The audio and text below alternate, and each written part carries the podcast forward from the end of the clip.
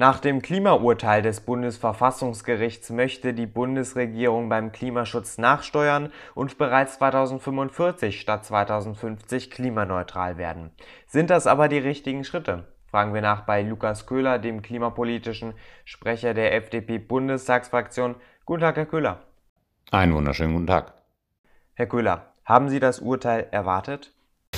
Also ich habe vieles von dem, was im Urteil ist, äh, erwartet. Tatsächlich äh, war ich mir, waren oder waren wir uns doch recht sicher, dass, dass äh, die meisten Punkte der Klagen abgewiesen werden. Aber ähm, was schon überraschend war, war äh, die Aussage des Bundesverfassungsgerichts über die sogenannte intertemporale Verantwortung. Also dass wir äh, heute auch eine, eine Verantwortung für die Handlungschancen und die Freiheit kommender Generationen haben. Das war sehr spannend. Die Bundesregierung möchte nun beim Klimaschutzgesetz nachsteuern, wie ich bereits am Anfang gesagt habe, und äh, beispielsweise schon 2045 ähm, zur Klimaneutralität gelangen. Begrüßen Sie das? Also es ist, es ist ein interessanter Vorschlag, der im Kern sicherlich zu überlegen ist. Ich halte allerdings den Schnellschuss, den die Bundesregierung da gerade versucht, für völligen Nonsens. Ähm, das Bundesverfassungsgericht sagt eine, eine Sache sehr, sehr klar. Und zwar, dass wir einen deutlichen, einen klaren Senkungspfad für CO2-Emissionen haben. Und dass wir Handlungschancen auch damit verknüpfen, dass äh, die Freiheit von Leuten gewährleistet werden muss, von Menschen, die heute leben und Menschen, die in Zukunft leben. Das heißt aber auch, dass wir eine möglichst kluge Politik machen müssen, die möglichst viele Handlungschancen ermöglicht. Und einfach ein Ziel zu er erhöhen, bringt für den Klimaschutz gar nichts.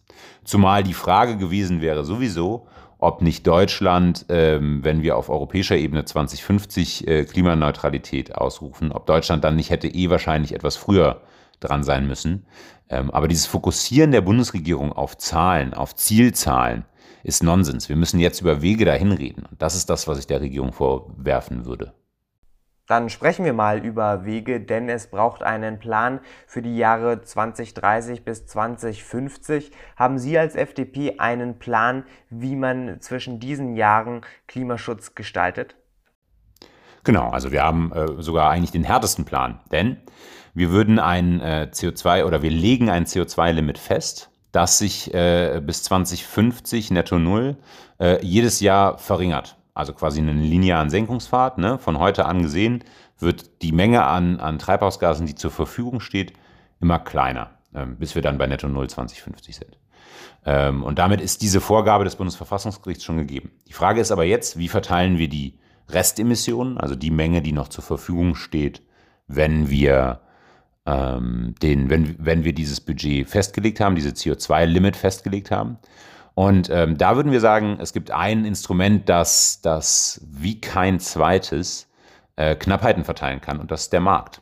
Wir würden also ein Emissionshandelssystem, so wie es ja im Industrie- und Energiebereich äh, Bereich bereits in, existiert, würden wir ausweiten auf alle Treibhausgase und alle Sektoren und eben auf dieses Limit anpassen. Was bedeutet das? Ähm, jedes Unternehmen, das, das Treibhausgase ausstoßen möchte, ähm, braucht dafür ein Zertifikat. Und am Ende des Jahres kannst du dann entscheiden, äh, ähm, habe ich die Menge an Zertifikaten äh, zur Verfügung und weise die einfach nach oder äh, das Unternehmen reduziert seinen Treibhausgasausstoß, dann bleiben Zertifikate übrig.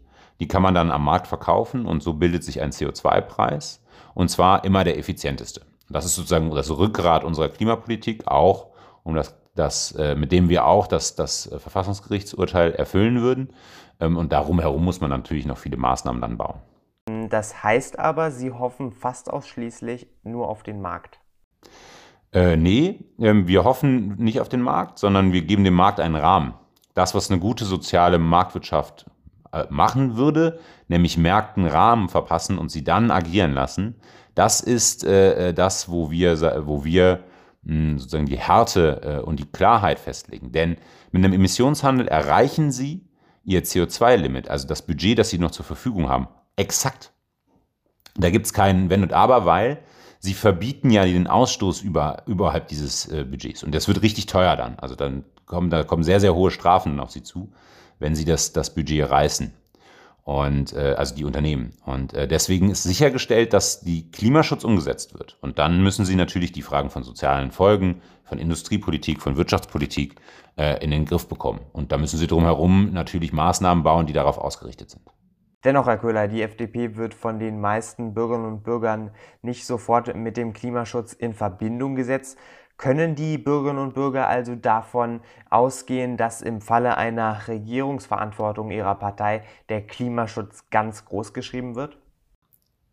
Also das kommt ein bisschen darauf an, wie Sie den Klimaschutz definieren. Wenn Sie den so definieren, wie wir als Freie Demokraten den, den definieren, dann auf jeden Fall. Also wenn Sie sagen, Sie brauchen ein klares, eine klare Zielerreichung, eine klare Vorstellung, wie so ein CO2-Limit ausgestaltet ist und ähm, dass Sie dann auch wirklich Klimaschutz umsetzen und dabei aber eben weder die, die, die Menschen, die sozialen Fragen noch die Industrie vergessen, dann kriegen Sie äh, ein hartes Klimaschutzpaket, weil das integriert ist bei uns in alle anderen Maßnahmen.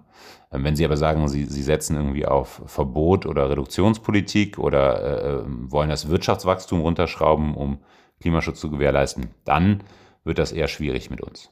Sagt Lukas Köhler, der klimapolitische Sprecher der FDP-Bundestagsfraktion. Vielen Dank für das Gespräch, Herr Köhler.